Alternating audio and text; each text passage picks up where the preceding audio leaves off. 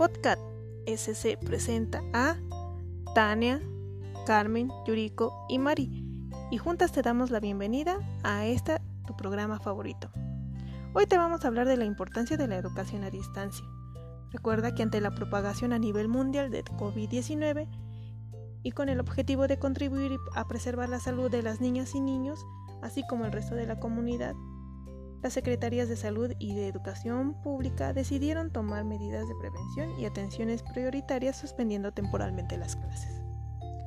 abriendo camino a lo que hoy en día lo conocemos como educación a distancia. Así que la educación a distancia en casa